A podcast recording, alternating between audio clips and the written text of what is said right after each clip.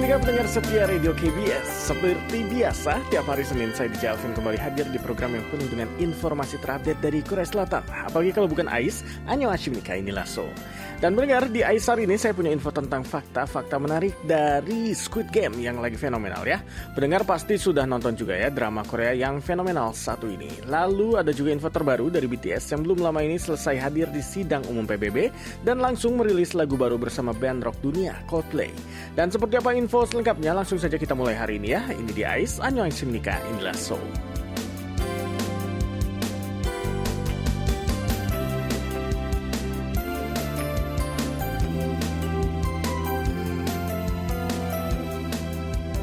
Ya, apa kabarnya pendengar setia KBS World Radio di rumah? Hari ini, hari Senin 27 September 2021, saya DJ Alvin Kobul saya datang lagi menemani pendengar semua bersama info-info terupdate dari Korea Selatan.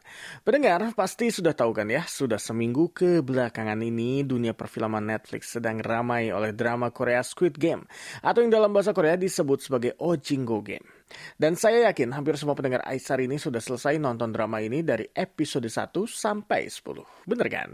Saya sendiri baru mulai, jadi saya biasanya menunggu fenomenanya selesai dulu. Setelah itu saya baru nonton 1 sampai 10 ya, karena saya senang spoiler. Mungkin itu cukup mengherankan ya.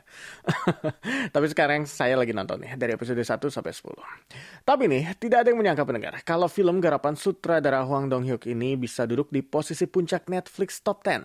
Dan jadi drama Korea pertama yang berhasil duduk di posisi itu. Dan kalau dilihat, drama yang satu ini memang unik ya pendengar ya, mengangkat cerita tentang masyarakat yang butuh uang dan siap melakukan apa saja demi mendapatkannya. Meskipun harus bertaruh nyawa, para pejuang Squid Game ini tidak takut demi meraih hadiah utama, yaitu uang sebesar 45,6 miliar won. Silahkan kalikan 12 dan nanti teman-teman dapatkan uangnya sejumlah rupiah. Dan di balik kesuksesan sebuah drama nih, pasti selalu ada fakta-fakta menarik yang mengikutinya ya pendengar ya. Begitupun dengan serial Squid Game ini. Karena setelah drama ini booming, banyak tayangan TV Korea nih yang mulai membahas tentang drama ini dan satu persatu fakta menarik dari drama ini pun mulai terungkap. Dan ada fakta menarik apa saja dari serial Squid Game? Langsung saja kita simak faktanya. Yang pertama pendengar, drama ini bukan cuma populer di mancanegara saja ya. Karena di dalam negeri, di Korea sendiri, Squid Game atau Ojingo Game ini banyak dibicarakan. Sampai-sampai ini variety show populer yang dibintangi MC andalan Korea yaitu Yoo Jae-suk dalam salah satu episodenya bahkan bermain salah satu permainan yang ada di Squid Game. Dan game tradisional Korea dengan nama Ojingo Game ini bisa dibilang adalah permainan adu kekuatan pendengar. Di dalam variety show ini, Yoo Jae-suk dan timnya bahkan harus adu kekuatan melawan tim nasional rugby Korea bermain Ojingo Game. Dan pendengar pasti sudah bisa tebak ya, siapa pemenangnya. Tapi meskipun demikian pasti sangat menghibur acaranya.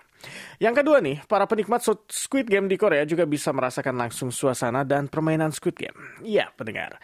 Beberapa hari yang lalu nih, instalasi pop-up zone bertema Squid Game dipasang di stasiun Itaewon yang selalu ramai. Di sini pengunjung bisa merasakan sendiri berada di dalam Squid Game dan mencoba beberapa permainan yang ada dalam drama. Ada juga patung anak perempuan raksasa yang ikonik ya, yang dalam scene game Red Light, Green Light dalam drama. Dan tersedia juga arena playground seperti yang muncul dalam game Sugar Honeycombs, di mana peserta harus mengukir gulali untuk melepas bagian utama yang bergambar segitiga, payung, bintang, atau lingkaran menggunakan jarum tanpa boleh merusak bentuknya. Pokoknya seru sekali pendengar. Tapi sayangnya nih antusiasme yang tinggi dari masyarakat lokal ini malah membuat pop-up zone ini harus ditutup lebih awal demi menghindari COVID-19. Dan fakta berikutnya nih, yang ketiga, dari orang biasa seperti saya sampai pesohor dunia tidak ketinggalan, ikut nonton dan ikut hanyut dalam cerita Squid Game. Misalnya nih, ada Jesse Lingard, yaitu pemain Manchester United di Liga Premier Inggris, diketahui mengikuti drama ini juga pendengar. Ia bahkan sampai posting foto Squid Game di akun Instagramnya sampai dua kali. Dan ini adalah bukti kalau ia juga penggemar dari Squid Game.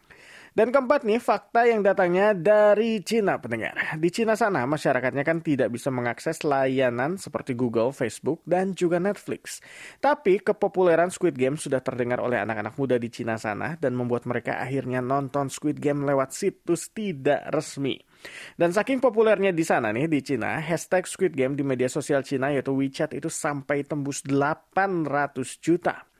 Ya, namanya juga anak muda ya pendengar ya. Melihat apa yang tren di dunia, pastinya penasaran dan bakal mencari cara supaya bisa nonton dan supaya nggak ketinggalan. Dan kelima nih, pendengar masih ingat nggak dengan nomor telepon yang ada di drama ini? Nah, saat Sweetman atau si pria yang pakai jas-jas itu ya dari Squid Game yang diperankan oleh Kong Yu merekrut peserta game yang menyerahkan sebuah kartu berisi nomor telepon. Siapa yang sangka ternyata nomor itu benar-benar ada dan dipakai oleh orang Korea. Dan setelah serial ini booming, sang pemilik nomor telepon langsung kebanjiran telepon iseng sampai ribuan kali dalam sehari. Ia pun langsung melakukan protes terhadap pihak Squid Game dan Netflix. Pihak Netflix pun telah mengakui kelalaiannya dan akan melakukan ganti rugi. Jadi kalau nanti pendengar nonton nih episode pertama, nanti saat dia kasih kartu nama, nomor yang ditutup itu hanya yang di awal. Dan itu kalau di Korea kan semisal 010, gong il gong. Kalau di Indonesia semacam 085-nya. Padahal yang harusnya ditutup adalah 4 digit terakhir. Nah ini malah 8 digit terakhirnya kebuka. Jadi orang-orang tinggal nama gong il gong 010 dan nomor yang tertulis. Jadinya orang-orang yang iseng telepon ke sana ya. Jadi yang pemilik nomor telepon tentunya kelimpungan. Banyak telepon iseng. Dan terakhir nih, barang-barang bertema Squid Game juga sekarang jadi incaran para penggemarnya nih. Barang-barang seperti t-shirt, permen gula, dan lainnya dijual di e-commerce global dan lari setelah drama ini booming. Dan pendengar, itu dia kepopuleran Squid Game ya, drama Korea pertama yang berhasil duduk di posisi satu Netflix Top 10 ini global ya. Dan drama ini pun berhasil menghipnotis para pecinta film dalam dan luar negeri dan secara tidak langsung, drama ini juga mengenalkan pada dunia permainan-permainan tradisional Korea.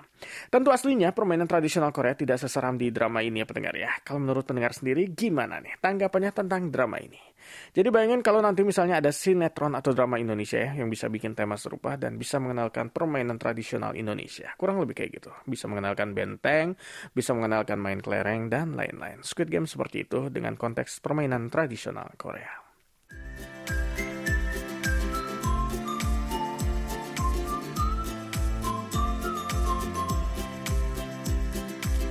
Ya pendengar kembali lagi bersama saya di Jalvin Kobusya di Ais Anyong Hashim Nikah ini Lasso. Dan pendengar merasakan gak sih kalau setelah pandemi kita jadi jarang bersosialisasi. Circle atau lingkaran pertemanan kita seperti tidak bertambah ya dalam satu tahun belakangan ini kan. Dan yang paling kasihan adalah para jomblo ataupun para single pendengar. Karena makin kesulitan untuk mencari pasangan. Tapi yang namanya anak muda selalu saja punya jalan keluar dari sebuah masalah termasuk masalah percintaan. Di Korea sendiri pendengar, walaupun selama pandemi jadi lebih jarang bersosialisasi, tapi ini tidak membuat anak mudanya menyerah dalam mencari pasangan. Nah, ada tren baru nih dalam mencari pasangan di kala pandemi ala anak muda Korea. Dan caranya adalah lewat olahraga. Nah, berbeda dengan Indonesia yang semenjak pandemi banyak yang jadi suka bersepeda, di Korea anak mudanya banyak yang mencoba olahraga screen golf. Nah, menurut data dari sebuah perusahaan penyedia jasa olahraga screen golf, pertumbuhan member baru di fasilitas mereka ini naik 140% dari awal Januari sampai pertengahan tahun ini untuk usia 20-an tahun dan 260% untuk usia 30-an tahun. Dan ini berarti kurang lebih seumuran dengan kita ya pendengar ya. Dan bukan tanpa alasan loh, penikmat olahraga screen golf ini bertambah pendengar. Nyatanya anak-anak muda ini bukan cuma sekedar ingin main golf, tapi juga untuk mencari pasangan. Dan banyak anak muda Korea yang memanfaatkan platform dan komunitas online untuk cari pasangan dengan modus awal jadi teman berlatih golf. Awalnya mungkin terdengar sedikit aneh ya pendengar ya, tapi nyatanya banyak yang mengaku bertemu pasangan mereka dengan cara ini. Menurut mereka, berkenalan dengan orang baru dengan cara seperti ini lebih nyaman dan tidak canggung karena mereka punya hobi yang sama yaitu bermain golf. Jadi, percakapan bisa lebih santai dan mengalir. Berbeda dengan cari pasangan dengan cara konvensional atau yang dikenal dengan sogeting atau blind date yang terkadang malah membuat dua orang yang baru bertemu ini canggung dan kaku. Tapi dengan main screen golf, mereka bisa lebih punya banyak topik obrolan yang lebih santai. Dan kalau cocok, biasanya akan berlanjut makan malam atau minum bir bersama.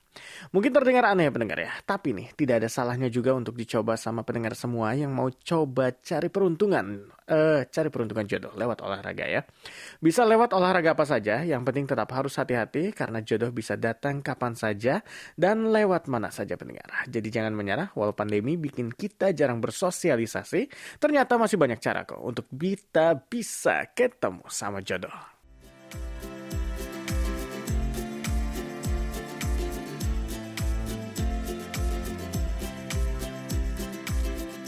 Zaman sekarang, kata investasi bukan lagi kata yang asing untuk kita sebagai anak muda ya pendengar ya. Sekarang iklan-iklan investasi sudah sering kita temukan dan memang sudah saatnya juga untuk kita lebih peka tentang masalah keuangan demi rencana jangka panjang kita. Dan investasi sendiri jenisnya ada macam-macam pendengar. Ada investasi properti, emas, saham, reksadana, dan masih banyak lagi. Nah, kalau dulu masih banyak yang menganggap kalau investasi itu butuh dana yang besar dan anak-anak muda yang penghasilannya minim seperti kita ini tidak bisa investasi, tapi sekarang beda pendengar. Investasi bukan lagi untuk mereka yang sudah berduit, karena kita sebagai anak muda juga bisa berinvestasi, asalkan pintar mencari tempat untuk kita menanamkan modal yang kita punya. Di Korea sendiri pendengar, anak muda Korea sudah banyak yang melek investasi dan bukan cuma itu saja, mereka juga memilih untuk investasi di jenis investasi yang baru dan beda dari biasanya. Salah satu jenis investasi yang kini banyak dipilih oleh anak muda Korea adalah investasi hak cipta lagu. Jadi sejak pertama kali platform jual beli hak cipta karya musik Korea diluncurkan, siapa pun bisa memiliki hak cipta lagu-lagu yang dijual di platform layaknya saham. Para investor pun juga bisa ikut mendapatkan untung dari royalti yang didapatkan tiap tahun dan kenaikan harga hak cipta itu sendiri. Misalnya nih, hak cipta dari lagu Rollin milik Brave Girl yang awalnya dijual 200 ribu won bulan Maret lalu, sekarang sudah naik jadi 1 juta won. Wow, besar banget ya untungnya pendengar. Dan jenis investasi lainnya yang menurut saya unik sekali pendengar adalah patungan ternak sapi. Saya pun baru pertama kali dengar nih pendengar, investasi patungan ternak sapi di industri peternakan dengan biaya yang terjangkau. Dan lewat platform crowdfunding, anak muda Korea ini bisa patungan membeli sapi kecil untuk diternakan yang kemudian hasilnya akan dibagi rata. Dan menurut sebuah platform crowdfunding ternak sapi di Korea, 80% dari total pemberi dana ternak sapi di putaran pertama dan kedua platform mereka adalah generasi milenial. Dan mereka yang berinvestasi di sini diproyeksikan akan mendapatkan keuntungan 19% per ekor sapi setelah sapi besar dan dijual kembali. Hmm, menarik sekali ya, bukan investasi emas apalagi saham, tapi ternak sapi. Ternyata pendengar, bentuk investasi bisa luas sekali ya pendengar ya. Sekarang tinggal kitanya saja yang pintar memilih investasi apa yang sesuai dengan kemampuan kita. Dan kita sebagai anak muda walau ya mungkin dana kita terbatas dan kita masih tetap bisa berinvestasi di tempat yang tepat. Apa pun investasinya pastikan itu investasi yang sehat dan tentunya punya keuntungan jangka panjang.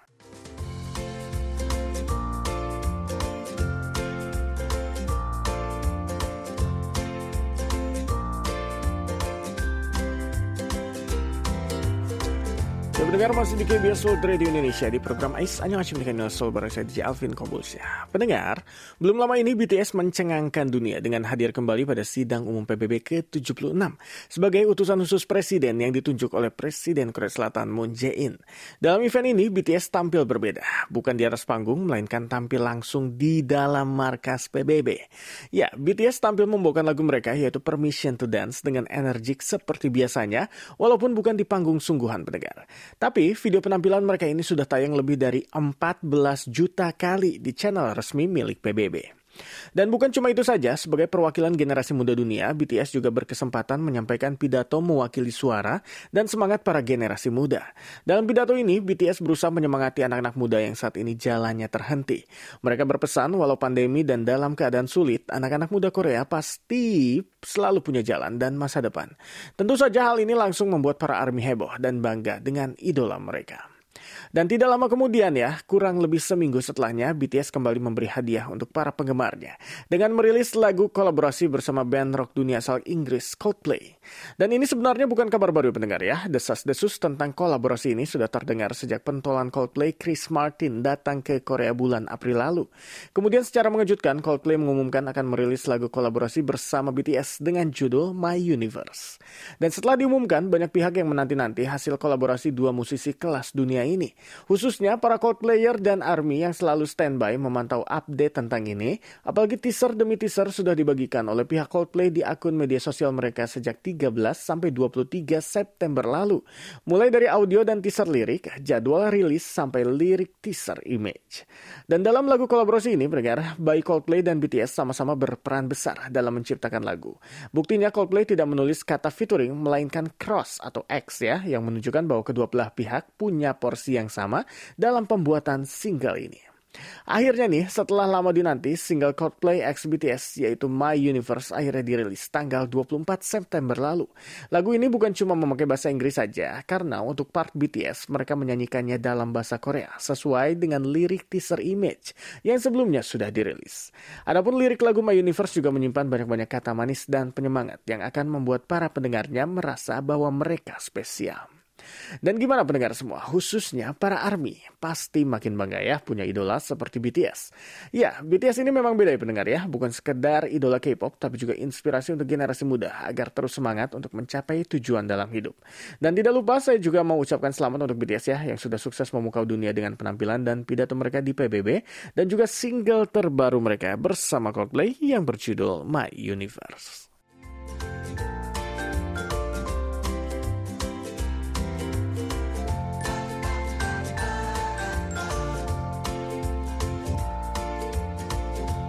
Dan info terakhir Aisar ini datang dari boy group Seventeen yang kabarnya pre-order album terbaru mereka tembus sampai 1,4 juta keping. Ya, album terbaru mereka yaitu Ataka digadang-gadang akan sukses setelah menerima pesanan sampai lebih dari 1,4 juta keping hanya dalam satu hari setelah pre-order dibuka. Dan pihak agensi yaitu Pledis Entertainment juga telah mengkonfirmasi tanggal comeback artis mereka yaitu tanggal 22 Oktober mendatang. Jadi dicatat ya, 22 Oktober nanti Seventeen bakal comeback. Post Poster mini album ke-9 berjudul Ataka juga sudah dirilis pada hari Jumat lalu dan dalam poster ini ke-13 member Seventeen terlihat sedang berjalan di dasar yang terlihat seperti kolam renang kosong dengan punggung menghadap ke kamera. Album Ataka sendiri adalah bagian dari proyek Power of Love 17 tahun 2021, termasuk proyek terakhir mereka sebelumnya yaitu Your Choice dan single Bittersweet milik Wonwoo dan juga Mingyu. Album terbaru ini hadir hanya dalam lima bulan setelah mereka merilis album ke-8 mereka bulan Juli lalu. Dan Your Choice juga sempat masuk dalam posisi nomor satu chart penjualan album teratas. Dan dengan jumlah pre-order yang tinggi, ini membuat Ataka berhasil mencatat rekor terbaru mereka dengan jumlah angka penjualan minggu pertama yang melebihi 1,4 juta kopi. Dan itu berarti kemungkinan Seventeen akan mencetak album terlaris kelima mereka secara berturut-turut. Dalam sebuah interview nih, salah seorang member Seventeen yaitu Vernon mengatakan bahwa mereka sangat berterima kasih dan dengan pencapaian ini, mereka merasa usaha yang mereka lakukan selama ini tidaklah sia-sia. Dan semoga Seventeen juga bisa segera bertemu ya, langsung dengan Karat di setiap comeback mereka. Dan kalau dilihat dari posternya yang mengandung unsur merah dan hitam juga kesan misterius. Sepertinya nih, comeback Seventeen kali ini akan keren ya pendengar ya. Dan apakah album kali ini bisa menyanyi kesuksesan album mereka sebelumnya? Saya pun jadi penasaran pendengar. Tapi tentunya kita tetap harus sabar ya menunggu sampai bulan depan dicatat lagi ya 22 Oktober. Dan tentu saja Ais akan terus memberikan info terupdate tentang comebacknya Seventeen.